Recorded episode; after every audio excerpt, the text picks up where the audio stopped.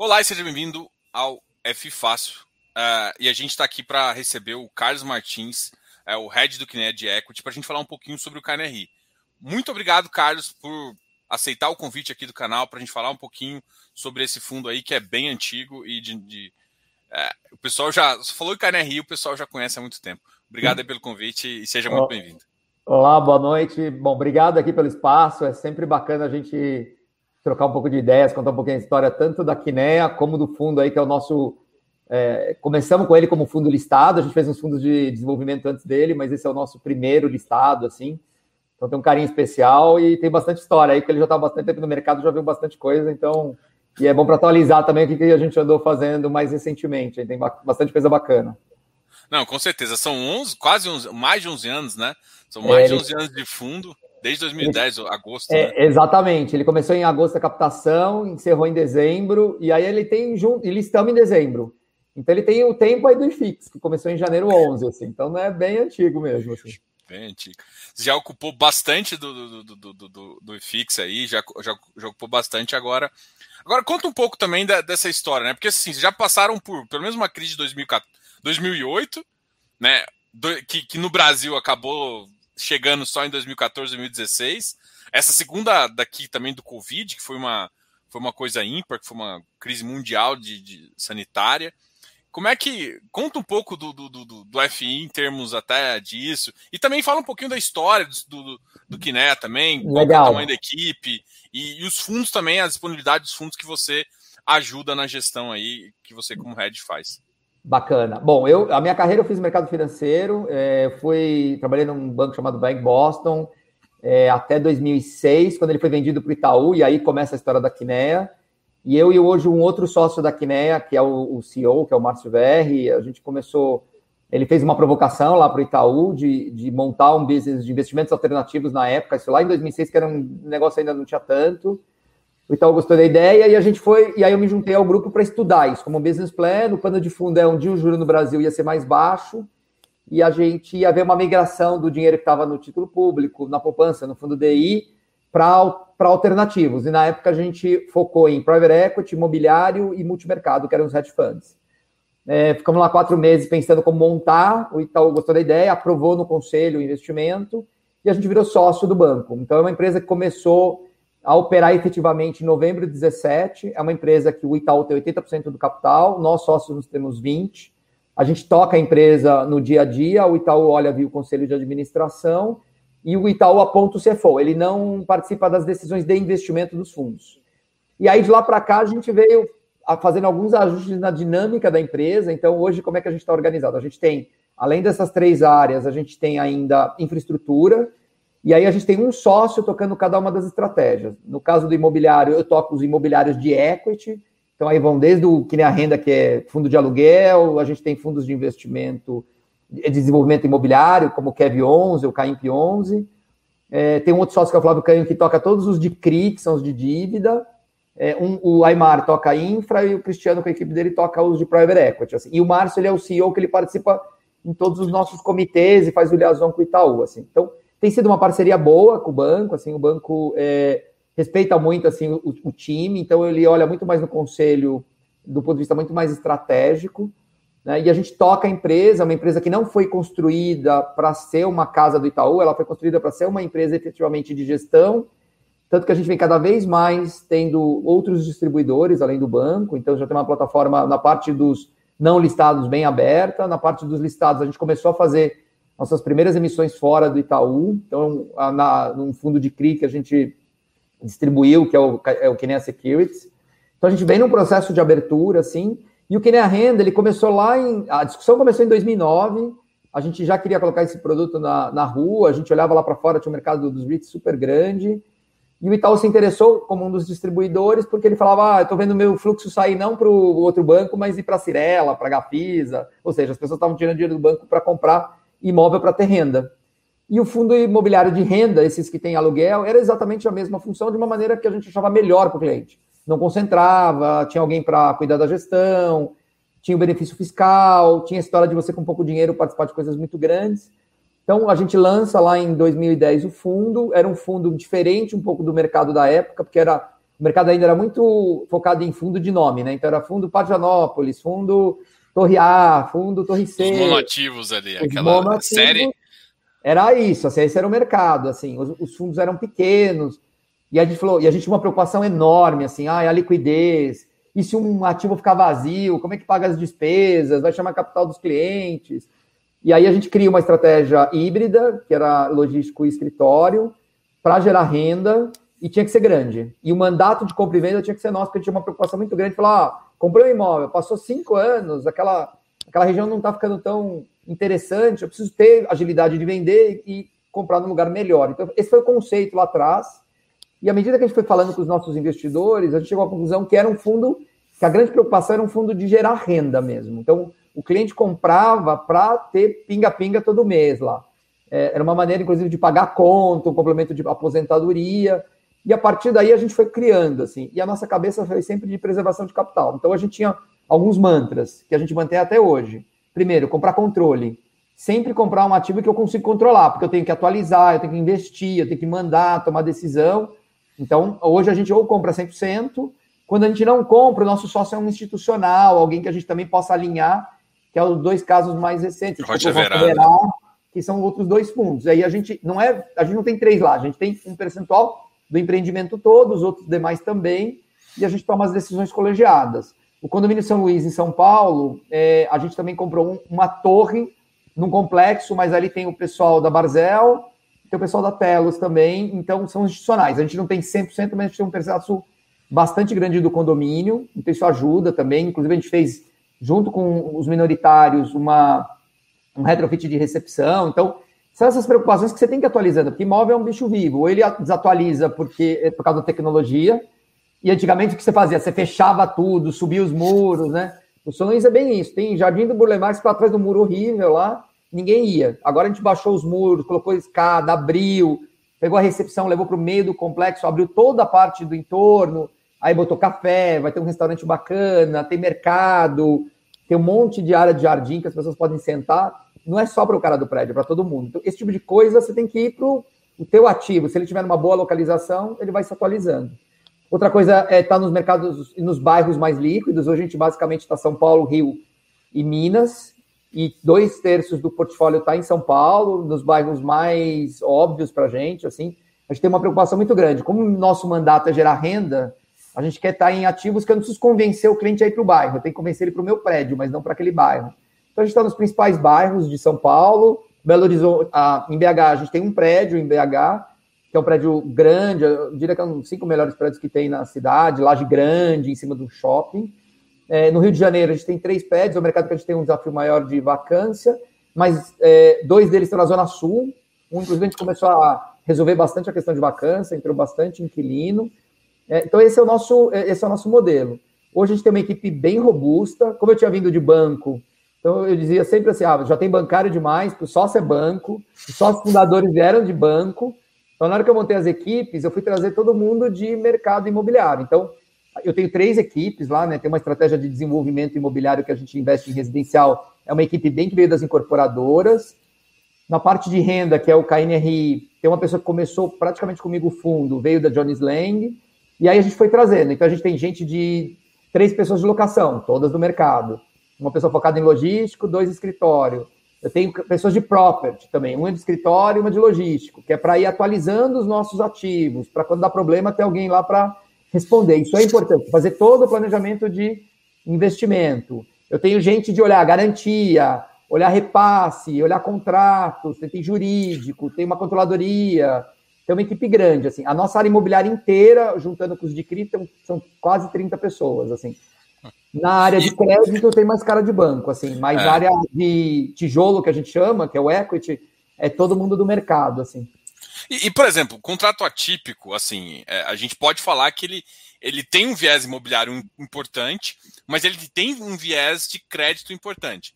Vocês aí, aí é, você toca dentro da sua equipe ou às vezes você passa uma análise de crédito para o time de crédito também? Como é Isso, é? a gente. Então, quando você. O que, que a gente faz lá? Quando eu vou comprar um imóvel, eu, eu sempre olho o imóvel, ele tem que valer por ele, porque uma empresa pode quebrar, pode ser vendida, né? E um dia o contrato vem. Você fala para todo mundo, ó, acredita que chega lá. Você compra, acha que você não vai ficar, como a gente já está há muitos anos, eu já fiz contrato, ele já venceu, teve que renovar.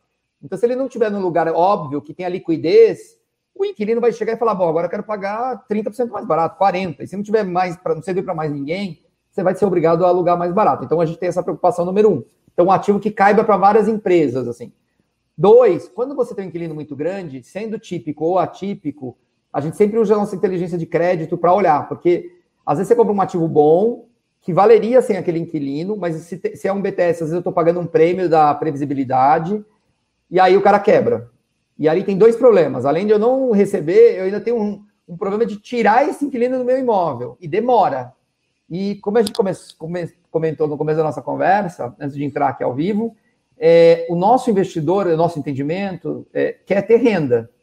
Então ele está lá, ele fala, gente, vocês estão aí, estou pagando taxas e tal, eu quero que vocês me deem renda, não quero notícia ruim. Então a gente fica trabalhando o tempo inteiro para minimizar essas informações. A gente não consegue, não é uma bolha, a gente não consegue evitar um mercado difícil, vacância e tal, mas mitiga. Então, e os BTS foram a maneira da gente, quando começava a discutir portfólio, estratégia, era o nosso head, né? Como é que eu garanto, como é que eu consigo fazer com que eu tenha mais previsibilidade de renda?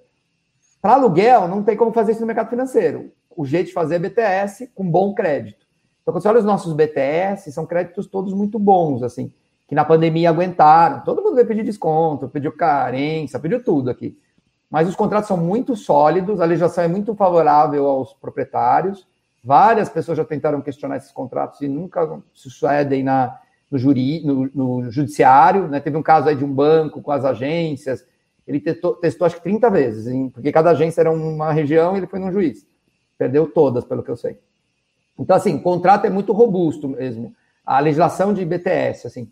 Então, a gente tem essa preocupação de olhar o imobiliário e eu sempre falo, toda empresa, eu lá nos primórdios, quase na época da Praia da Lascada, fui treinado, fui estagiário do Citibank. O Citibank era o maior banco do mundo e tal. Ele só não quebrou porque teve o governo lá naquela época ajudando. Então eu falo, se até um banco desse tamanho pode ter problemas, pensa que a sua empresa, por melhor que ela esteja, quando estamos falando de períodos muito longos, você precisa acreditar que o ativo também é bom sem a empresa lá dentro. Né, Para evitar, o, por exemplo, a gente viu muitos casos que tinha a Petrobras lá dentro, o pessoal comprava porque era Petrobras. Aí, a Petrobras saiu. Aí a Petrobras por um. Mas não, a conversa era assim: nunca vai sair. Falar, gente, a estratégia muda, é da vida. Não é que o cara tá fazendo uma sacanagem hoje, mas daqui cinco anos mudou o eixo, mudou o jeito de crescer, a estratégia de business. Você tem que estar preparado para isso, né? Se o prédio é bom, a empresa saiu, talvez pague uma multa gorda, e você acha alguém para colocar no lugar, até dar um desconto aí, porque eu recebi uma multa tal, consegue alugar rápido. Mas se for um lugar específico, não funciona. Por isso que a gente evita isso. Mas a gente tem um pedaço grande de BTS na carteira, ou de contratos que venceram, mas que a gente renovou com características similares, e traz essa previsibilidade, principalmente no negócio de logística, onde a gente tem um percentual maior. Mas a gente tem escritório também em BTS.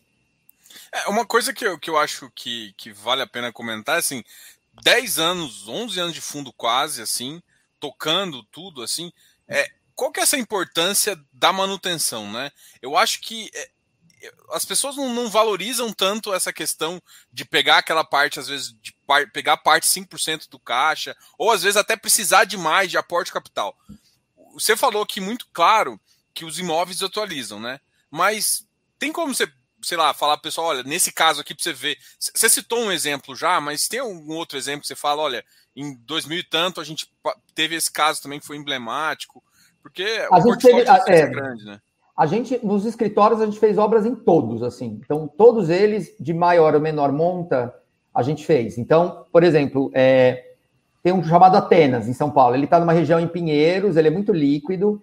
Esse é um prédio, quando a gente comprou, ele era um prédio pequeno, mais antigo e tal. A gente fez fachada, elevador, recepção, com o prédio rodando. Não é que eu tirei todo mundo, porque o meu investidor ele quer ter renda.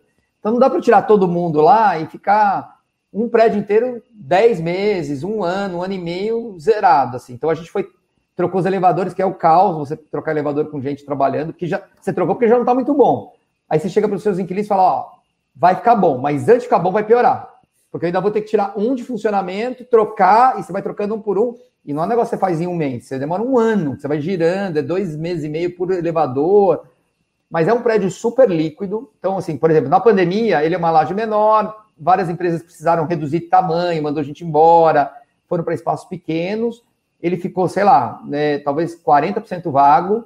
A gente já tem, deve ter uma, um andar só disponível lá de locação, porque tem uma super localização, tem uma laje boa, tem algumas coisas que você não consegue melhorar. Pé direito, você não consegue melhorar. A laje, a implantação dela, tem um bom layout, você não consegue melhorar muito. Então, precisa, essas coisas são as básicas, assim. Mas ele tem uma excelente localização, ele precisava de cuidado. A gente foi lá, melhorou a recepção, melhorou os andares, botou um elevador eficiente, fez um, tem um auditório bacana. E aí desceu fazendo a roupa dele, né? O lado de fora, assim. Melhorou o estacionamento. Um bom produto. Ele nunca vai ser um AAA, mas ele é um bom produto. Tá duas costas da Faria Lima, que é uma região cara pra gente. Na Faria Lima no começo, que é a parte menos nobre ainda da Faria Lima, mas que eu tô vendo que tá. É um bairro que a gente gosta muito, tá muito em é, ebulição. Então, esse é um exemplo. Vou dar um outro. Rio de Janeiro, Lagoa Corporate, que eu estava comentando que o Rio estava um pouco difícil. E aí chega o pessoal e fala, putz, a nossa recepção é um prédio Prime, tem lá gestoras grandes, tem private bank de banco internacional, tem escritório de advocacia de primeira linha. E você olha a recepção, ela já está meio cansada, porque é natural. Ela, o prédio foi feito lá atrás, assim, a recepção já está meio antiga também, até os materiais e tal. Vamos fazer um retrofit de recepção. Então você gasta dinheiro, muda pedra, piso, iluminação, decoração, auditório. É assim, as coisas meio andam juntas. A gente terminou a obra. Hoje o prédio tem, ele tinha quase 30% de vacância, hoje ele tem dois meio andares, assim. E aí eu lembro que a primeira locação, a gente, eu participei de uma conversa com o locatário. E ele falou assim: "Não, eu conheço seu prédio". E vocês fizeram uma obra lá de revitalização do, da recepção. É, fizemos. Nossa, ficou muito bom. Eu acho que estava precisando. Talvez esse foi o incentivo dele lá olhar de novo. Ele já tem localização, ele tem vista. Então, assim, as pessoas que estavam procurando, quem foram as pessoas que foram recentemente para lá? Empresas do setor financeiro. Tem uma questão de imagem corporativa importante. Então, o cara precisa entrar no prédio. Eu tenho uma vista. Você olha a vista, é a lagoa é, do Rio de Janeiro, que já é matadora, assim. Mas o prédio precisa ter uma laje boa e eu preciso estar com uma boa recepção, porque ele vai receber cliente, cliente rico, cliente investidor, que quer estar num ambiente, ele está pagando um prêmio para isso. Então precisa ter um bom prédio. Assim. Então, esse é um outro exemplo. É, outra coisa que as pessoas esquecem, às vezes você tem um inquilino só e larga o prédio. Eu tenho lá um, um, um prédio monousuário, nós estamos fazendo uma atualização de elevador. Porque você sempre tem que manter a coisa atualizada para o teu inquilino querer ficar, e mesmo se um dia ele sair, você consegue alugar mais fácil. Porque, de novo, o prédio está atualizado e tudo mais. Então a gente acredita muito nisso. Então, Acho que todos os nossos escritórios a gente fez, todos a gente fez recepção, acho que todos aqui, se eu não me engano. Vou tirar o último, que é o Diego Moreira, e o Racha Verá, que esse provavelmente vai demorar um pouquinho aí para. Aí é mais manutenções, coisas que talvez não apareça tanto. Lá é um trabalho até de reduzir, trabalho de reduzir custo de condomínio. Essa equipe de property, ela faz obra, faz melhoria e re, tenta reduzir condomínio para reduzir o custo de ocupação do inquilino e eu conseguir cobrar mais em aluguel, que é a receita do fundo. É, é, é, essas duas visões, eu acho que o pessoal de, que, que investe em, em, mercado imobiliário tem que entender que a atualização do imóvel é necessária. Porque muita gente acha que é comprar um, comprar um apartamento e todo. Você comprar um apartamento e sair. E, e eu, eu, cito um exemplo, até inocente mesmo. Cara, eu já comprei um apartamento e, e, e os, ninguém cuidava do apartamento. Os, os próprios inquilinos. O condomínio começou a ficar velho, não quis fazer pintura, em vez de fazer o preditivo, só fazia o corretivo, aí você começa a ver ele deteriorando. Cara, isso aqui daqui a 10 anos não vai fazer. Então, essa é a importância da gestão ativa. É isso que você enxerga como. Exatamente, porque na verdade, assim, a gente vê vários casos aí de ativos que estão dentro de fundos e tinha um super inquilino, um banco e tal. No dia que o cara sai, ele vai ter que fazer uma nova emissão para fazer uma obra de 50 milhões de reais, porque ficou lá meio desatualizado, não fez as manutenções. Às vezes é preciso mesmo fazer um grande investimento. Mas se você for fazendo ao longo do tempo, o investimento é menor. Investimento, inclusive, às vezes é coisa que não aparece, é manutenção de elevador, de ar-condicionado. Aí o equipamento que às vezes tem uma vida útil, pode ter uma vida útil de, sei lá, 15 anos, vai ter uma vida útil de 7. Você não faz, uma hora a conta chega, não tem. De novo, é diferente de fundo de crédito, de, de fundos de mercados financeiros. Ativo imobiliário, pensa no seu apartamento lá, no prédio que você mora. Se não fizerem as atualizações, e tem algumas coisas que é do condomínio e algumas coisas é de proprietário, não tem muito jeito, assim. E aí, voltando para aquilo que eu comentei, ter o controle é importante. Porque se eu não tiver controle, eu tenho que sentar numa mesa com vários proprietários e a gente junto tomar essa decisão. E aí começa a confusão. Porque em São Paulo, e mesmo nas, nas grandes capitais, você tem um problema, porque o nosso modelo de negócio do passado era uma construtora lá, chamava vários amigos, todo mundo entrava e no final cada um ganhava um ou dois andares. Passou vários anos, os herdeiros assumiram, às vezes a pessoa já morreu, já não tá lá, o cara não entende muito de imobiliário, depende daquilo, aí chega lá um cara e fala: Meu, vende para mim. Não vende, porque imobiliário não vende. Então, bom, então vamos investir. Vamos tirar os inquilinos, fazer uma obra grande. Ah, não, mas aí precisa da renda. Não, então. De... E aí no negócio. E aí os prédios estão morrendo. Mesmo da Faria Lima, tem prédios que, de novo, não são AAA, mas você melhora a recepção, melhora a fachada, dá um banho de loja no prédio, melhora essa coisa de pé direito, é, de cabeamento, dá uma modernizada em elevadores, ar. Você está na Faria Lima, assim, mas o prédio está lá caindo aos pedaços, porque deve ser 20 proprietários, ninguém consegue se alinhar e fazer obra não é fácil mesmo. assim. Então, essa é a nossa grande preocupação. Então, sempre ter controle, porque a gente toma a decisão, aprova nos comitês, tudo aqui é aprovado em comitê. Eu trago o pessoal de locação e falo: o que é o mais importante para alugar? Porque senão daqui a pouco ele fala, ah, não consigo alugar porque o elevador, o diretor foi visitar e ficou preso. Você perdeu o aluguel, com certeza. E a vida, isso, a vida é real, tá? Isso é coisa. Então, assim, só, então não pode. Você tem que o cara entrar e falar, não, tá funcionando, a localização tá boa, você comprou perto do metrô, vai ser bom para minha equipe, as empresas estão aqui em volta, o layout, essa coisa do layout, a gente brinca, a gente provavelmente nunca vai comprar um prédio bola, assim. Ele é lindo do ponto de dar foto, mas na hora que você vai fazer o layout, não cabe as mesas, você perde todos os cantos, sei lá. Né? Então, toda a curvatura ali, você não consegue botar a mesa. É ruim. O melhor prédio do ponto de vista de layout é quadrado ou retangular, né? E o core central, assim. Então, é, mas isso é, assim, acho que as, as casas estão cada vez mais sofisticadas, os gestores, mas isso é super importante. E eu acho que muitos dos investidores acabam não percebendo essa coisa. Eles olham muito pelo tá alugado e a renda. Mas a gente acha que o nosso mandato é cuidar do patrimônio das pessoas. Então, eu quero que um prédio nosso que a gente comprou hoje, daqui a 10 anos, ele continue valendo. É, Para isso precisa manutenção. Né? Você não consegue melhorar alguma coisa no lugar errado. E você também não consegue melhorar o pé direito, assim, porque é muito difícil. Então, algumas coisas não dá muito para arrumar, mas a maioria você consegue atualizar. Assim. É, vou aproveitar que você falou um pouquinho do Rio de Janeiro, puxar o gancho de escritório lá, para a gente falar de. Eu acho que existem dois Rios de Janeiro, né? A Zona Sul, principalmente a Zona Sul Nobre ali, que todo mundo fala que às vezes o Rio de Janeiro é uma porcaria, mas eu acho que o pessoal esquece que, porque muitos prédios locados em fundos estavam ali no, no, centro, né? O centro realmente tá é aonde que, que tá mais difícil. O centro e até, até porque no centro, há, há dois anos atrás, entregou aquela região do Porto ali, que foi uma demanda também, um excesso de oferta muito grande que que está competindo ali, porque são regiões muito próximas, então teve uma uhum. facilidade. Agora, regiões de Botafogo, Flamengo, é, e principalmente ali a Zona Sul, é um pouco diferente. Como é que você enxerga hoje o Rio, né? Um, um dos seus prédios que fica na região, acho que de Buenos Aires, eu, eu já conheci ele, eu já trabalhei na Quitanda ali, na época uh. que eu, de engenharia aí, mais de 10 anos atrás, eu trabalhei lá no Rio de Janeiro, na Quitanda. Então eu conheci o centro do Rio, é realmente uma região hoje em dia bem complicada lá.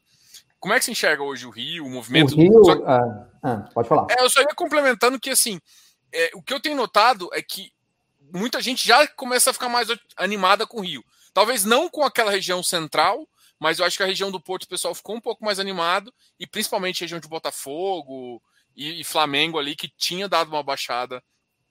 Então, a, a gente está no Rio há bastante tempo, a gente tinha cinco prédios, na verdade, no Rio, a gente vendeu dois, que eram no centro, que era um volume grande, eram quase 20 mil metros quadrados na época, foi uma operação para a gente boa, a gente conseguiu distribuir um dividendo extra para os nossos investidores e a gente reduziu um pouco a exposição ao rio.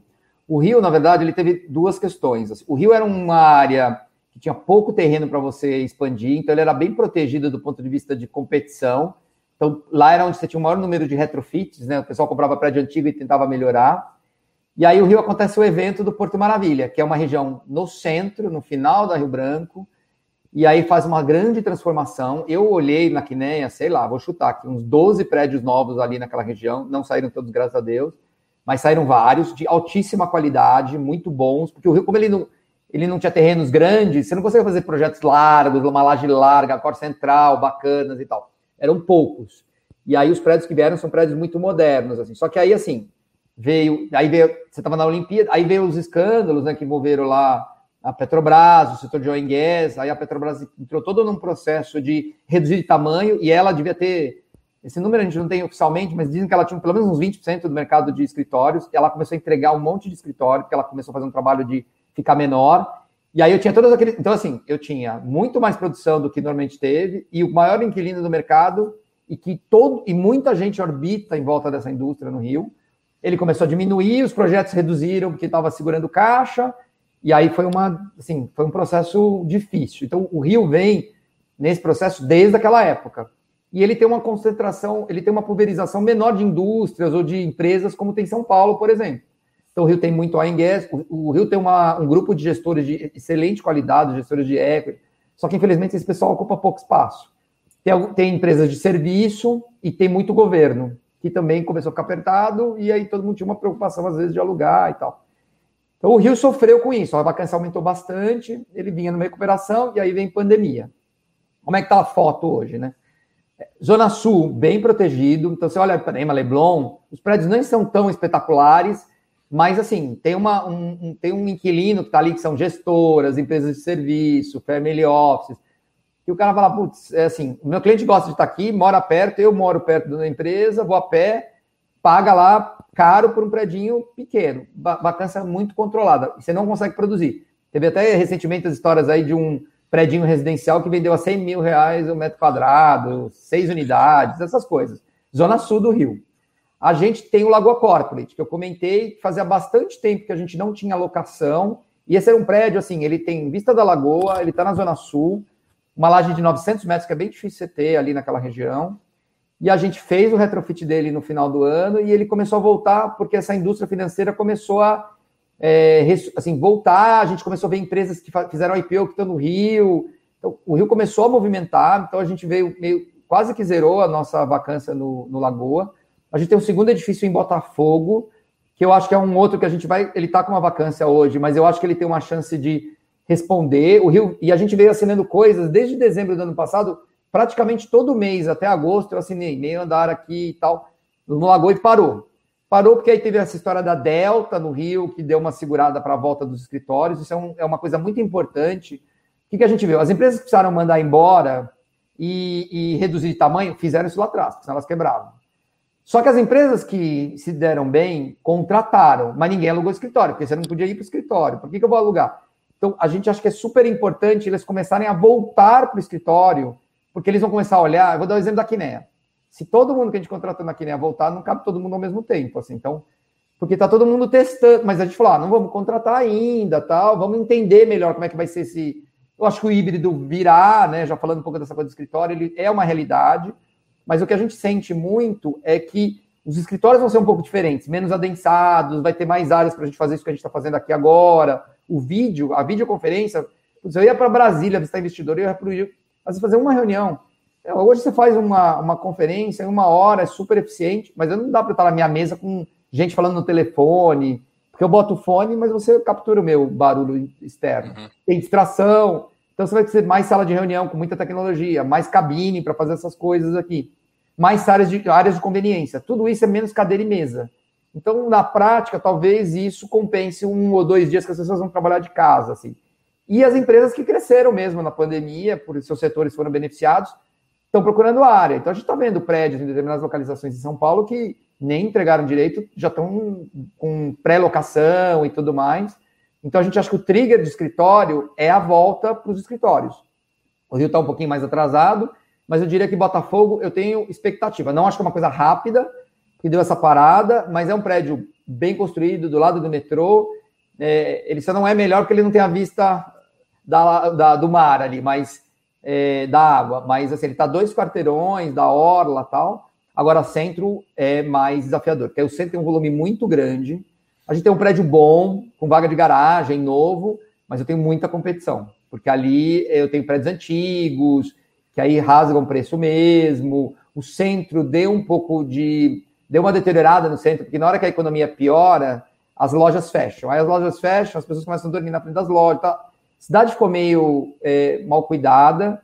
A gente está vendo uma retomada nessa coisa do, do da, da, parte pública mesmo, iluminação, limpeza. Acho que começa aí, mas ainda precisa de um pouquinho mais de tempo. Assim. O, o bom é que o nosso ativo no Rio do centro é pequeno, então a gente tem expectativa aí que Botafogo mais curto prazo reaja, Não acho que alguma coisa esse ano ainda, assim, mas acho que início do ano deveria reagir. Lagoa está meio é, é, é, encaminhado. E os prédios novos do, da região do Porto Maravilha, os, os, mais, os mais próximos ali da Praça Mauá, onde tem aqueles museus bacanas, eles praticamente encheram. Em preços muito bons para os inquilinos, é verdade, mas conseguiram trazer empresas e a grande maioria deles hoje estão praticamente todos locados, o que é bom. Agora, tem prédios que ficaram no meio do Porto Maravilha que ainda estão vazios, assim, porque aí não tem o próprio Carioca tem uma. Lembra que aquilo era uma região muito deteriorada. Em Goiânia, não sei como é que é, mas em São Paulo é que nem eu falar que vou botar um prédio na Cracolândia aqui. Você fala, meu, como é que eu saio às 8 horas da noite, assim? Né? Não tem restaurante, então é tudo um processo. As, empresas vão, aí precisa almoçar. É que a, a, pandemia também atrapalhou um pouco, mas agora as pessoas vão começar a sair mais tarde, aí quer comer alguma coisa, precisa almoçar. Começa a ter movimento, eles estão tentando trazer residencial para o centro.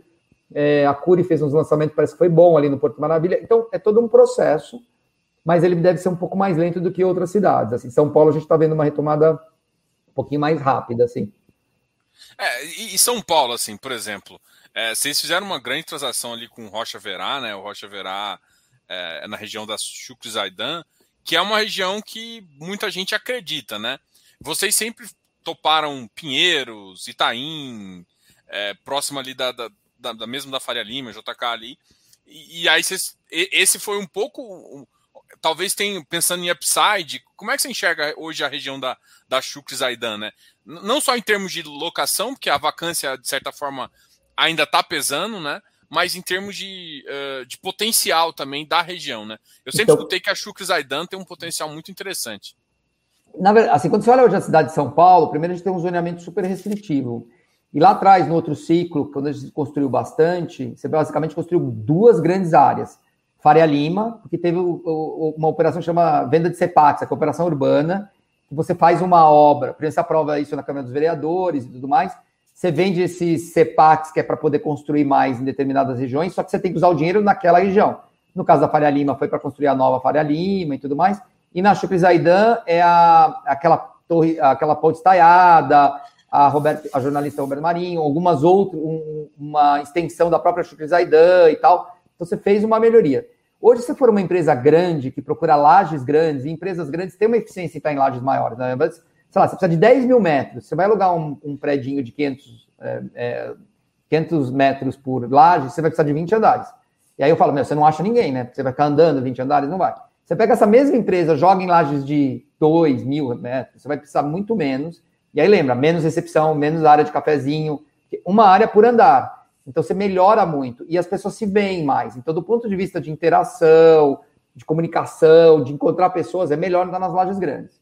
Aí vamos para São Paulo. Quando você procura onde estão concentradas as grandes lajes, hoje é Faria Lima e Juscelino. Só que a Faria Lima é a, é a região mais cara, mais nobre hoje de São Paulo, onde estão os bancos, as consultorias, os escritórios de advocacia, várias gestoras, empresas de tecnologia é, é, bem conhecidas aí, só que o aluguel é alto. A gente fala lá de aluguel a partir de 180 reais o um metro quadrado, talvez com algum desconto, dependendo do estágio do, nos bons prédios. Se a tua empresa não paga esse tipo de aluguel, qual é o outro lugar que ela tem volume? Chucrizaidan. Então lá você tem também prédios de muito boa qualidade. Então ali acabou se viabilizando. Hoje eu sou uma empresa que não preciso ter endereço Faria Lima e preciso dessas áreas, Lá é uma região que tem prédio de qualidade com lajes grandes. Qual é o desafio daquela região? Você ainda tem prédios entregando ou terminando obra. Então, você vai ter ainda, por um período, uma certa competição. Então, o que, que a gente fez? Rocha Verão é um prédio icônico. Eu diria que é um dos três, é um dos melhores prédios de São Paulo. Lá, eu diria que tem mais uns dois que eu gosto muito na região da Chucrizaidan. É, e a gente olhou e falou, mas é uma oportunidade da vida, assim, de você comprar um produto super icônico, uma laje muito eficiente, muito bom, próximo do Shopping Morumbi, que é um dos melhores shoppings de São Paulo, assim, e, e que tem um volume muito grande, ou seja, tem serviço ali para todos os seus clientes que vão estar tá ali. E você anda dentro do próprio complexo, chega na ponta de entrar no trem ali da Marginal. É, então a gente quis muito. O que, que a gente fez? A gente fez uma engenharia, porque a gente falou: ó, os próximos dois, três anos eu vou ter competição. Então vai ter ali naquela região mais vacância, eu vou ter que reter mais os nossos inquilinos. Então, o, o conglomerado que comprou o Rocha Verá foi uma transação de um bi 200. Um, 100 milhões de reais foi para exatamente bancar essa carência, essa vacância de curto prazo, curto prazo aqui, dois, três anos, que a gente pode usar para complementar, para que isso não pesasse para os nossos investidores. Então, a gente não tem muita dúvida que a gente comprou um prédio muito bom, que é irreplicável por causa do zoneamento, no preço que a gente achava que era, e que na hora que parar essa produção, ali tem um upside de aluguel. Você não tem muito para onde ir mais na cidade. Na cidade, o zoneamento realmente é muito restritivo. Assim, então a gente gosta bastante e achou que a gente comprou um dos melhores prédios que tinha disponível. Então foi uma super oportunidade. E criamos esse mecanismo de é, ter essa garantia, porque isso me ajuda, inclusive, a trazer novos, Inquilino. novos inquilinos. Exatamente. Eu posso dar um desconto, uma carência maior, que eu vou estar tendo essa compensação aí do vendedor. Por, por quanto tempo é, é essa, essa RMG? Ela não, então, ela não tem prazo, ela tem valor. É 100 milhões ah, para os 1 bilhão e 200. Então, se eu ficar 100% vago, aí eu vou usar mais rápido. Quanto menos eu usar, mais eu alongo. Mas a gente tem bastante tempo para usar, porque 100 milhões é bastante, é 10% da transação, né? É bastante tempo, assim. E, a, e o que, que a gente está vendo? Uma, lá é um lugar que você tem bastante visitação, então você começa a ver uma movimentação das empresas. Essa história que começa todo mundo voltar para os escritórios. Tem muita empresa falando, mas eu estou com o escritório muito velho, muito antigo, eu preciso mudar o meu escritório, eu preciso deixar ele mais moderno. Aí ele olha, ele está num prédio também um pouco, às vezes, mais antigo. Ele fala, putz, às vezes está no momento de eu migrar para um prédio maior, numa laje grande para fazer esses ambientes de descompressão e tudo mais. E eu já vou gastar mesmo com o capex do, do recheio que a gente fala. Então, essa é uma hora que ele começa a olhar outros prédios. Mas, como a gente tem outros prédios lá com disponibilidade diária, então tem uma certa competição, mas acho que a gente acha que tem um bom prédio, assim, bem conhecido. Uma curiosidade, é, por exemplo, para, é, o governo lançou uh, de São Paulo parece lançou mais um, CEP, um CEPAC, inclusive da Faria Lima, né? Um volume muito menor do que eu já tinha que já tinha sido feito. É, volume, bem pequenininho. bem pequenininho, mas isso pode ajudar, por exemplo, isso, por exemplo, teve uma transação ali do Malzone, de uma região ali, que levou também o, o, o preço do metro quadrado da região. Isso acaba que impacta nesses outros adjacentes, vamos dizer assim. Isso é positivo ou negativo esse, esse leilão? Então, esse... Ou falar assim, a demanda de construção ainda está grande assim? Então, na verdade, como é que funciona o CEPAC? Você tem quatro regiões na Operação Faria Lima. Então, naquela região onde está o Malzone, que é o, é o, lugar mais rico, assim, mais caro, que é entre a cidade de Jardim, para quem conhece São Paulo, e a Juscelino Kubitschek, onde estão as sedes dos grandes bancos e tal, Facebook, tá todo mundo por ali. Ali você não pode. Você pega, você compra o CEPAC, você tem que vincular no terreno para poder construir.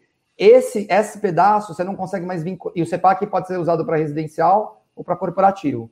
Não tem mais espaço para você vincular. Então você não você pode comprar o CEPAC, mas você não consegue fazer nada comercial. Você pode fazer alguma coisa residencial. Aí você vai para as outras, você tem o eixo é, Juscelino, que eu acho que ainda tem um pouquinho de espaço para poder vincular, mas você não consegue fazer um prédio de 30 mil metros quadrados, não tem mais espaço na operação urbana. Então, tanto foi um. Foi, foi, saiu no preço do último leilão, né? Só lembrando, a gente participou por causa de um residencial que a gente fez na região. O último leilão, que a regra é assim, você tem que vender no mínimo pelo preço do anterior. O anterior tinha sido 6 mil e pouco, 6.700. No leilão de dezembro de 19 foi 17,600. Você imagina, isso é bom, para quem tinha prédio lá, todo mundo que vai construir novo é o custo de fazer o novo. Então, ele vai ter que cobrar um lugar mais caro, senão ele não viabiliza o projeto dele. Então, para todo mundo que tinha no preço antigo, foi bom, porque o aluguel, o teu competidor não vai conseguir comprar mais barato que você. Então, esse é o, o custo de reposição é uma coisa que a gente olha muito em imobiliário, assim. Então, não tem muito, foi um volume bem pequeno, pouca demanda, assim, não teve ágio praticamente. E é um volume muito pequeno de CEPAX. Eu não lembro quanto foi do último leilão. Esse acho que foi perto de 10 mil. Vou dar um chute aqui, talvez uns 80 mil, mas eu não lembro assim. Eu lembro que a gente, por exemplo, precisou de 2 mil para fazer um prédio residencial. A gente já tinha comprado no mercado secundário e comprou um pouquinho, um projeto que foi indo super bem no Itaim. Mas é isso, assim, o zoneamento é muito restritivo, né? Tem uma outra área que está começando a estar tá em transformação em São Paulo, que a gente tem um projeto lá que é Pinheiros, e aí é uma área que a gente gosta bastante, e ele está mais dentro da cidade. É, vamos, vamos esse, esse Pinheiro 750, né? Isso.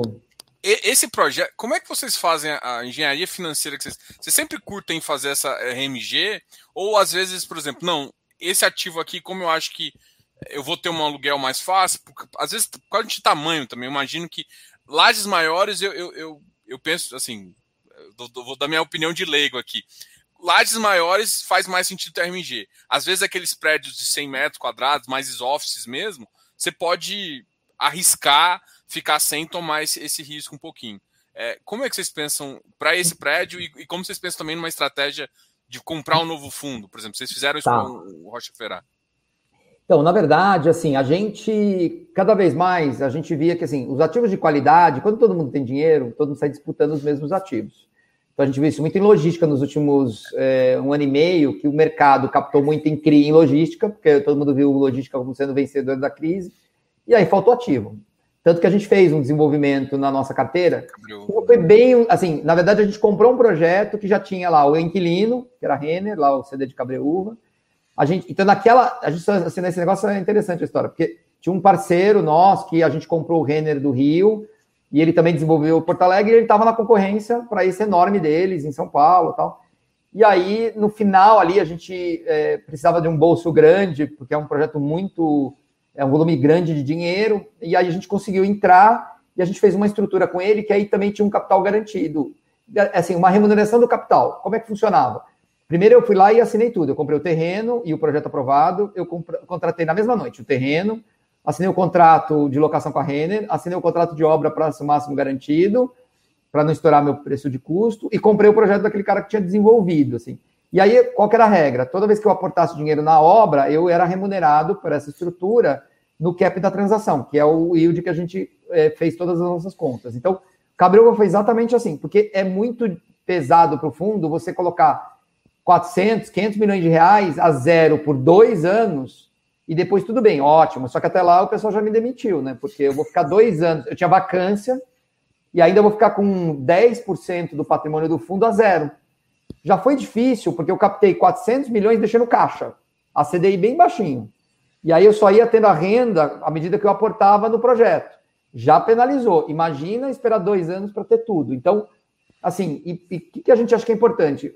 é, imobiliário é um negócio de longo prazo. Então a gente olha e fala assim: esse ativo é bom, é espetacular. Por que, que ele é espetacular? Acho que a Renner agora. A gente fala mais da Renner porque ela, é, a gente tem uma série de confidencialidade, é. mas ela deu um release aí, então eu posso contar aqui. Eles fizeram um investimento de mais de 700 milhões em equipamento lá.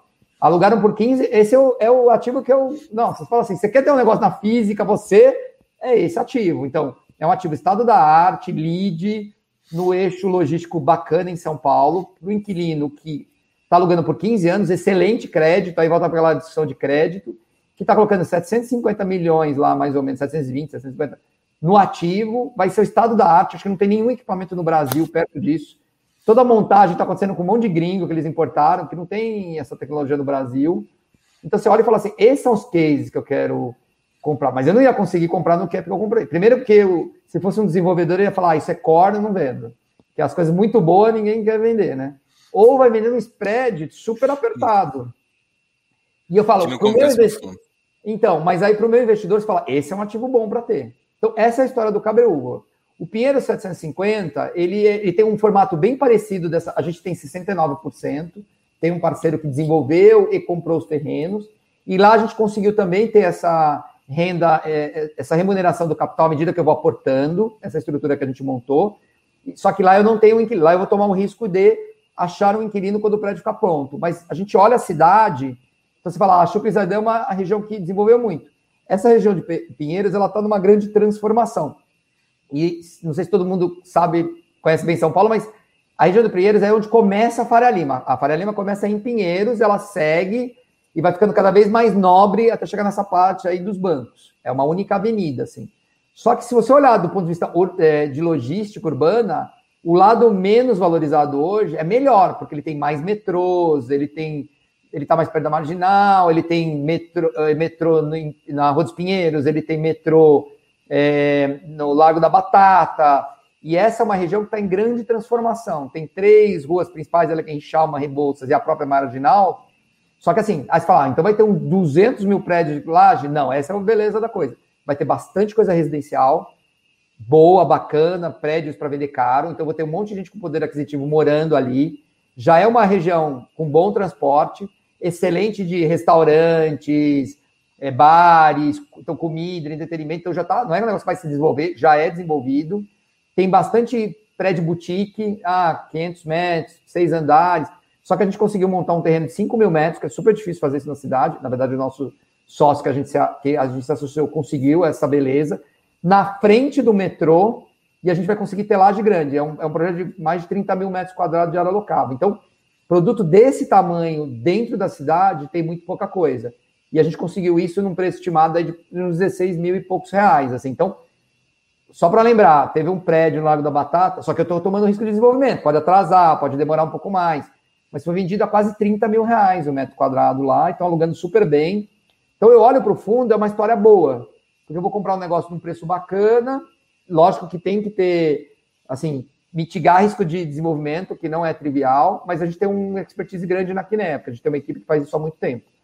Mas não dá para fazer isso em volume grande ainda, apesar de fundo ser grande, você tem que ir com um projeto de cada vez, assim mas a gente gosta bastante. E, de novo, vai ser um, acho que vai ser um negócio icônico, vai ser bom, olhando para aquele investidor que no final do dia quer ter perpetuação do capital, renda boa em região de crescimento. Assim. Essas historinhas que a gente gosta de ter no fundo. Legal. É, é, 20, é 26, né? Primeiro que ele termina o. Isso, é, é isso mesmo. É, ele tem uns 12 meses de aprovação, depois uns dois anos e meio de obra, e aí ele eu pego a Bits e saio alugando. A gente é conservador na velocidade, mas pode ser que alguém chegue lá e fale, ah, Peraí, tá ficando bom, é bonito, pré-loco. Depende do mercado naquela época. O que a gente gosta é que o zoneamento é restritivo, eu tenho pouco concorrente nesse tamanho. O cara que está pronto, que é um prédio que até está no fundo lá da XP, uma parte, está indo super bem, assim. Aí você fala, nós estamos na pandemia é, e está alugando, pelo que eu vi, preços bem bacanas, assim. Então a gente olha e fala, e vai transformar. Hoje ainda tem muita casinha e tal, mas vai transformar, assim. Tem terrenos enormes lá, de vocação residencial que estão lançando e tal. Então, você vai ter produtos bacanas, apartamentos grandes. E aí eu adoro ter esse prédio do lado desse pessoal, porque o pessoal mora perto, pode ir andando, é a história do Leblon. É. O cara vai a pé para o escritório. A chance dele escolher o escritório dele ali é muito grande. E é bom para o funcionário dele, que tem transporte público e tal. Então, acho que essa combinação é muito boa. Assim, acho que vai trazer bastante alegria para o fundo. Não, legal. O fundo está com 3,8 bilhões. Vocês pensam em utilizar mais o veículo de alavancagem, assim? É, porque, assim, são duas coisas que a gente vê. Acho que eu quero depois a gente comentar um pouquinho da renda. É, quando a gente vir num cenário macro, a gente fala de renda, inflação, para a gente entrar nesse. Mas antes, assim, é, duas formas a gente tem de aumentar a renda. Uma vocês já fazem há um certo tempo, que é, por exemplo, comprar CD, esse CD Cabreúva, é, o próprio Pinheiros aqui é um caso. Mas a outra forma é a alavancagem. Vocês pensam em usar a parte, não precisa fazer uma alavancagem grande, porque você deixou muito claro, acho que desde o começo da entrevista, que o seu cotista e é cabeça de renda, né? Então, ele não quer tomar tanto risco de alavancagem, mas eu acho que um pequeno risco, um fundo de 4 milhões tomar 400 mil, 400 milhões ali, é uma coisa que, tipo, é menos de 20%, e, e dependendo do cliente, como você já tem essa visão de crédito, também é possível. Vocês pensam em aumentar um pouco para gerar um pouco mais de valor? Eu acho que o, Brasil, o brasileiro está começando a aceitar mais um pouco de alavancagem. É, a alavancagem ela é sempre um negócio que você precisa tomar cuidado, né? Porque Sim. a gente é, é tipo, agora a gente está num momento super difícil de mercado, né? Hoje em dia foi super tenso, dólar explodindo, curvas das NTNBs abrindo, então economia um pouco mais fraca, tal. Então assim, a alavancagem, ela, eu acho que ela tem que ser usada com primeiro parcimônia, dois em volumes pequenos, é o que você falou, putz, sei lá, 10, 15% do fundo, 20, talvez seria a minha métrica máxima eu acho que ela deve ser usada assim. Para você, a gente vê isso, infelizmente. Assim, o cara, ah, o yield do negócio dá 7. Aí você fala, capto, não capto. E se eu alavancar, virar 8? E capto. Só que é ruim, porque na verdade não é que o ativo é tão bom ou talvez não esteja tão barato assim. Eu estou usando isso meio para dar uma inflada no meu yield. Só que isso é meio momentâneo, porque uma hora você vai ter que, você vai ter que captar para pagar a dívida ou vai começar a usar o seu fluxo para pagar o serviço da dívida e tal. Então, a gente usou, a gente fez lá uns 150 milhões usando o lastro do CD Cabreúva para não perder essa oportunidade de Pinheiros, assim. Então, a gente olhava e falava assim, tanto o Rocha Verá como o Pinheiros, a gente até saiu com uma oferta ali no final de dezembro do ano passado, só que as cotas caíram abaixo de patrimonial e aí a gente não, não, não, não capta abaixo patrimonial é, e aí não, não fazia sentido, era melhor comprar no secundário, assim. Então, assim, eu acho que usar para algum momento, porque assim, é aquela história que a gente falou, o dinheiro, quando ele vem, ele vem para todo mundo. E quando ele some, ele some para todo mundo. E às vezes tem oportunidades que você vai ter uma chance de comprar. Só que às vezes ela vem no momento que não tem dinheiro. Então, às vezes esse é um momento de usar a alavancagem. Você vai lá, capta, traz o ativo, faz uma alavancagem que tem um prazo para você esperar uma nova janela de abertura, vai lá, capta o dinheiro e de repente pré-paga aquela dívida. E aí você garantir um ativo de qualidade, bom, é, e vai conseguir captar no momento que o, o, mercado esteja melhor. Então, isso eu acredito, acho que dá para fazer. Não pode ser num volume muito grande, tem que ser com prazos bem dilatados. Ah, vou comprar dívida de seis meses, aí o mercado de seis meses não está, é difícil. Assim. O que, que eu acho que é uma, uma, coisa boa do mercado, fazer um contraponto da dívida aqui. Hoje, os grandes provedores de CRI ou de financiamento via CRI são os próprios fundos imobiliários de CRI. E como o passivo deles é perpétuo, se você tiver uma necessidade de rolagem, a maioria, desde que o seu crédito esteja bom ou o ativo é bom, tem uma chance de rolar, de estender. Então, esse é o lado bom. Assim. Então, a gente tem um. A primeira coisa é: onde eu vou tomar dívida? Eu vou captar um CRI, vou colocar no mercado, vou dizer, é mais perigoso. Porque aí é, um, é, um, é uma pessoa física que está lá, ela vê o CDI subindo, ela fala: ah, eu não quero mais esse CRI, quero ir para. Tudo bem que ele às vezes é indexado do CDI, também está subindo e tal, mas por algum motivo ela não quer mais, quer voltar para a renda fixa. E a, ou você não consegue juntar todo mundo numa assembleia para votar, se alonga o CRI. Então você precisa tomar cuidado quem que é o teu dono do seu CRI, quem está te financiando. O melhor são os fundos mesmo que tem uma gestão mais organizada tal. Então, a gente, a gente viu muito ano passado transações enormes de escritório, que quase ninguém tinha o dinheiro inteiro, eram transações de 600, 700, 1 bilhão, vários ali na região da Suquizaidan. Isso é uma outra coisa boa. Os grandes proprietários de prédio naquela região são o que a gente chama de proprietários profissionais. Eu falo, ninguém rasga dinheiro, então todo mundo vai ter competição e tal, mas ninguém faz maluquice, assim. Isso é o lado bom, mas muita gente alavancou para conseguir, porque tava lá a oportunidade de conseguir uma coisa bem bacana, mas não tinha tudo em equity. Aí ele completou com dívida e em algum momento ele vai trabalhar. Então eu acho que é bom, acho que não é um problema, mas de novo, não pode ser demais, tomar cuidado com o indexador, né? Lembra, imagina quem tomou a CDI mais 2. Se CDI era 2, custava 4. Se ele for para 9, custa 11 tem uma conta aqui. Então, de novo, não é trivial. Um pouquinho vai diluir. Se tiver 40%, 50% do seu fundo alavancado, eu vou te dizer, vai machucar mais. Então, essa é a, é, essa é a questão é, da alavancagem. Assim, né? A gente vê nos Estados Unidos, quando vem as crises, todo mundo fica, ah, agora eu vou comprar coisa barata. No Brasil, na última crise, um monte de gringo veio visitar a ideia e falava assim: vamos comprar tudo barato, não sei o quê. Fala, deixa eu te contar uma coisa: não tem esse negócio barato. Faz.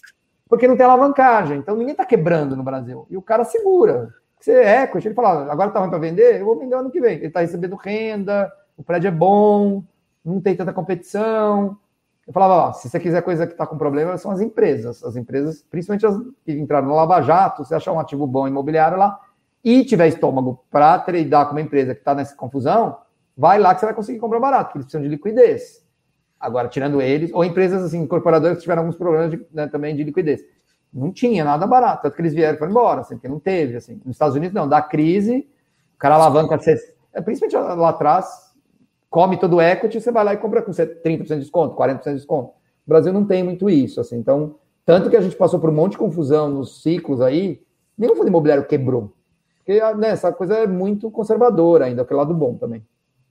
É, até os fundos que estão, os monoativos que estão mais problemáticos ainda tem tem um certo caixa reservando ali para aguentar. É, agora, agora sim, a gente falar um pouco desses ciclos, né? E falar um pouco, por exemplo, do, do rendimento do fundo. Eu acho que tem algumas pessoas uh, em equity, principalmente em fundos de tijolo, que começa a, a falar, fazer conta. Por exemplo, o fundo é um fundo que, por exemplo, já pagou 92 centavos e hoje mais ou menos voltou porque ele mais ou menos pagava há 10 anos atrás. Né? O fundo cresceu e tudo mais. Em termos se a gente descontar a inflação, a gente tem um, um é, e tem uma, uma, perda razoável assim, né? E aí todo mundo fica, mas tá compensando, não tá compensando? Como é que você enxerga é, é, essa questão do catch-up da inflação ali, que talvez seja um dos maiores? Ah, mas o fundo não tá pagando, não sei o quê. O mercado todo de, de, de, de, de, de equity tá, tá, tá um pouco sofrendo isso, principalmente agora que o, que os fundos de crédito começaram, quando a inflação tá alta e o CDI tá alto, todo, eles nadam de braçada, né?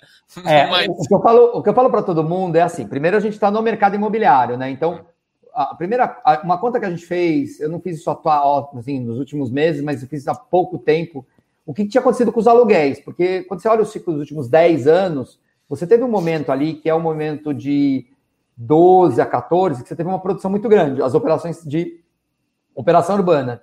E aí, um monte de gente lá atrás viu a vacância muito baixa, produziu muitos prédios. Um prédio, você toma uma decisão hoje, entrega cinco anos depois. Quando chegaram os prédios, você estava ali no período da Dilma, que você já estava com a economia super fraca. E aí eu cheguei com um prédio zero quilômetro, e aí o que eu faço? Dá desconto. Então, quando você olha, nominalmente os, os, valores de aluguel não mudaram muito, mas se você ajustar pela inflação, a gente a, a em 19 estava cobrando mais a, a, indústria, não é os fundos imobiliários, 50% do valor uh, lá, de, lá de trás. Por quê? Você teve um monte de produção e as pessoas tiveram que dar desconto, não, não conseguia subir o aluguel.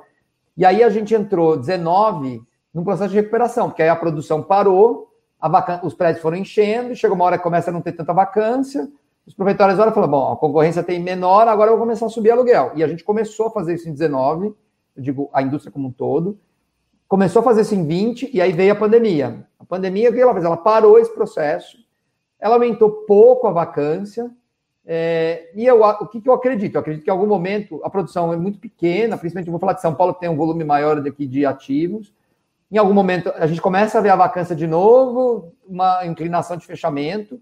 E assim, de novo, você olha, você olha a média da cidade, mas quando você olha regi algumas regiões, a vacância é muito menor. Então você fala, Faria Lima, ela é abaixo de 10. A cidade é acima de 20, porque você tem lá Chuvisaidan, tem bastante vacância ainda e tal. Então você precisa meio olhar as, as sub-regiões da cidade. Assim. Então, o que acontece com os fundos é que o aluguel, na prática, de toda a indústria, é, em termos reais, ele ficou menor. E aí os fundos imobiliários é, é, é um pouco essa consequência, assim. No nosso caso especificamente, acho que a gente está no. Como é que a gente vai destravar valor? Um deles era terminar de alugar o caixa, alocar o caixa em Cabreúva, reduzir a posição de caixa que estava reservada para essas, para essas uh, uh, posições. Nosso próximo desafio é reduzir vacância. A gente vem reduzindo a vacância, então a gente fez um aumento de distribuição em relação a 12 meses atrás, foi quase 20% de, de aumento. Se você olhar, a gente abriu agora nos relatórios, é, a gente alugou lá ativos agora recentemente, tem uma carência, mas a gente bota lá a projeção de receita futura, então tem mais lá uns, sei lá, uns 4 centavos aí para subir com o que está contratado. Se você somar o potencial do fundo, você olhar lá, agora a gente bota a receita potencial. O fundo pode chegar aí, sei lá, uns 90 centavos, mais ou menos, sem considerar aumento real, basicamente com alugando o que tem. Acho que no nosso caso, o que, que eu vejo? Que a nossa vacância de logístico está praticamente zerando. A gente teve uma vacância grande foi a da FIT que saiu. Aí é aquela história de produto bom. O ativo é bom, está numa boa região. A gente conseguiu lá em dois meses, três no máximo, botou um inquilino inteiro para tomar a área inteira. A nossa vacância que fez subiu três pontos, desceu rapidamente. Hoje eu tenho pouca coisa ali em Jundiaí. Aí eu tenho um pouco de escritório em São Paulo, que também a gente está vendo uma movimentação maior. Então, cada vez mais a gente está fechando um aqui, outro ali. Então, a minha vacância de São Paulo, ela é pequena hoje, Normalmente eu tenho um andar no Paulista, meio andar no Madison, um andar no São Luís. O, o Rocha Verá é um pouco maior, mas como eu tenho a renda garantida, ele não impacta do ponto de vista de vacância. Pinheiros tem pouca coisa também. Então eu tenho alguma coisa. BH, a gente tem duas lajes num prédio grande, então não pesa tanto. Nosso, nosso desafio acho que vai ser Rio de Janeiro. Então, eu olho para frente, eu vejo, primeiro, o mercado melhorando de forma geral, porque a, a coisa da vacinação era o grande trigger. As, empresas, as pessoas precisam voltar e olhar e falar: não cabe todo mundo. Ah, agora está vindo 30, está vindo 50.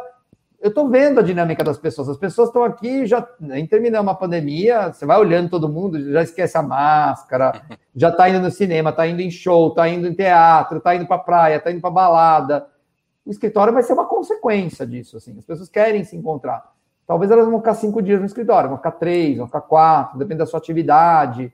Mas isso vai forçar as empresas a tomarem decisões de locação que elas vinham postergando. Então, acho que isso tudo é bom. Assim. Então, o nosso. O que a gente acredita aqui? Que a gente vai destravar valor agora, primeiro, reduzindo a nossa vacância, e o mercado melhorando, que eu não acho que é alguma coisa muito curtíssimo prazo, mas assim, isso evoluindo, em algum momento a gente vai ver aumentos de aluguel acima da inflação. É isso que a gente acredita.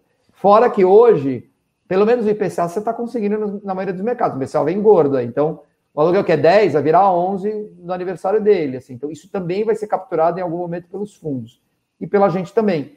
E eu tenho muita tranquilidade que a gente tem um portfólio de muita qualidade. assim. Então, em algum momento, em tudo que é crise que se passa, quem começa a sair mais rápido são os melhores ativos. assim. E eu não acho o melhor ativo é só o AAA, não é só o Rocha Verá. É localização para mim. Porque você vai ter o, o cliente, que não. Primeiro, 1.500 metros quadrados, 1.800, não é toda empresa que serve lá. Vai ter uma empresa de 500 metros. Ela fala, putz, eu não quero entrar num Rocha Verá que é gigante, eu vou ter um quarto de andar. Eu quero um prédio menor, que eu tenho um andar meu, a minha laje e tal. Então você precisa ter produto para os dois, assim. Agora que a gente não abre mão é localização. E os nossos prédios estão todos nas, nas regiões mais óbvias, assim. Então, tirando o Rio aí, principalmente o centro, que é mais difícil, acho que tudo é faz muito, muito sentido, assim. Então a gente como espera estra... travar mais dividendos.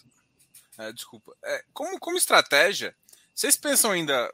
Hoje vocês estão com 55 em log e 45 em escritórios. Como estratégia, esse é o número 50-50? É o que vocês Eu pensam como estratégia?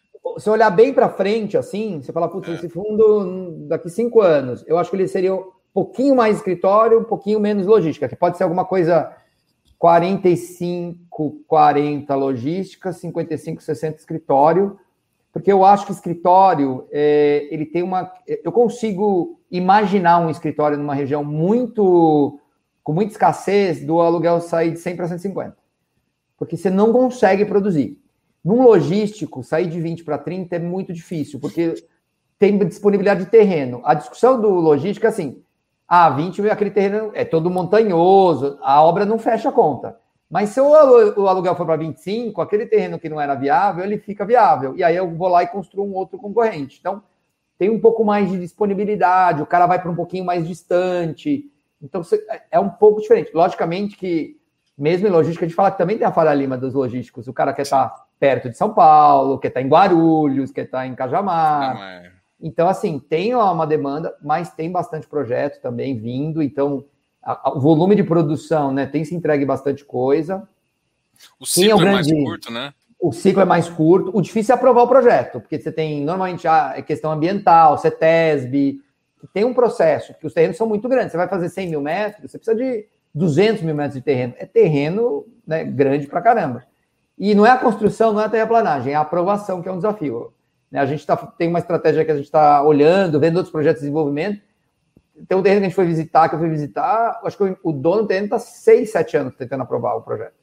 Então, assim, é difícil, né? mas vai ter um prêmio. Ele comprou barato, ficou lá trabalhando isso, tem um prêmio para vender com o projeto aprovado. Porque se você for aprovar, o teu investidor não dá tempo. Sete anos, imagina, aprovando um projeto. Agora, a obra é muito rápida. Né? Cabreúva, que é uma obra complexa, que tinha várias especificações, deve ser o maior CD que eu lembro aqui numa mesma nave, que é quase 180 mil.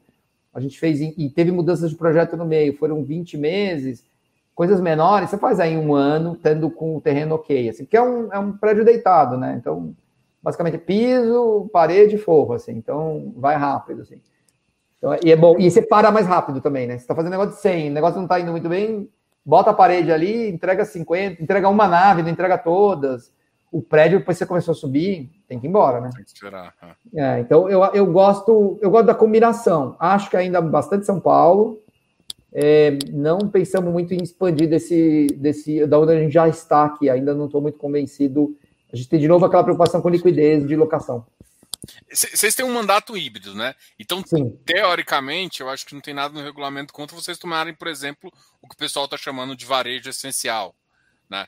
Ainda mais é, ele pode, ele, ele, tem lá uma previsão de ter varejo. A gente não colocou, não é um negócio que a gente ainda está acredita de colocar no fundo, mas o mandato ele permite é, logístico, escritório e varejo. Não mas... shopping, mas varejo mais loja, assim. Ah, tipo, até um supermercado, se for pensar. Sim, um varejo sim, mas não é uma coisa que a gente ainda está muito convencido. Se for uma coisa bem bacana, ok mas acho que ainda tem bastante coisa a gente fazer em logística escritório, assim. Tem coisas boas, assim. Até porque, você, igual você falou, né? Você tem dois times montados voltados para isso. Você teria que. Tipo, não, era, não é uma mudança tão simples e, e, varejo não. não... Falar, é isso. Se, eu, se, a gente for fazer estratégia de varejo, a gente vai trazer gente de varejo também. É, é, porque varejo não é só real estate. Varejo é, é varejo e é real estate e varejo, né? Então, é entender ponto, entender fluxo, aí volta para aquela conversa. Eu comprei de um cara, mas se ele sair, para quem serve? Eu preciso entender quais são as necessidades do varejo para dizer, ó, para não serve para esse, mas serve para aquele. Eu sei as, as necessidades de empresas de locação de escritório, eu sei de logística, estamos lá com uma equipe super experimentada, que o cara fala, ó, isso aqui é bom, isso aqui é ruim. Então, a gente quer ter a mesma coisa se a gente resolver fazer varejo também, em algum momento. Mas Não, meu legal. chute seria um veículo separado. Carlos, é, muito obrigado aí. Assim, a gente já, já entrou por uma hora de live, uma conversa espetacular. É, o pessoal está aqui perguntando sobre que criar. O, o Kiné também lançou um fundo agro também. É, a gente vai ter oportunidade de conversar com, com, com mais pessoas do Kiné aqui. É, eu quero agradecer você e assim a gente vai poder é, conversar sobre isso também. É, eu vou deixar Não. você falar as últimas palavras também de novo, quero agradecer aqui. Foi um excelente bate-papo, um fundo aí com, com bastante história. E você, pelo menos, respondeu bastante coisa aqui que deu para tirar bastante dúvida e o pessoal entender como que é a sua cabeça e como que o fundo pensa, né? Não, mas eu queria de novo agradecer aqui o pessoal que ficou com a gente até essa hora. É, é, as perguntas são sempre boas, porque é uma oportunidade de a gente contar um pouco mais. A gente tem tentado melhorar muito o nosso processo de comunicação, então a gente vem mudando muitos relatórios e todas essas conversas que a gente tem aqui, cada vez que alguém faz uma pergunta, eu falo, putz, vamos detalhar um pouquinho mais. A gente tem uma equipe de RI também que ajuda a gente a pensar bastante. Então, assim, alguma pergunta que ah, não deu tempo, o tempo foi escasso, manda para o e-mail da Quiné, assim, a gente tem uma equipe lá, se o nosso RI não subir de bate-pronto, ele vai consultar não só do Quiné Renda, de todos os nossos produtos. A gente tem feito muita comunicação para ajudar, porque, assim, o Quiné Renda tem mais de 320 mil cotistas, é impossível falar com todo mundo. Então, isso aqui é um espaço super bacana de falar com gente que é ou não é cotistas. Ah, ah, e, e, pra, e, de novo, não tem certo e errado, né? Então, acho que é, é legal entender a nossa, a nossa estratégia e avaliar se faz sentido ou não para o seu portfólio e tal. E para quem quiser acompanhar mais a gente, a gente tem feito muita coisa no Instagram da Quineia, então é legal também. Então, eu convido aí para nos acompanhar. também.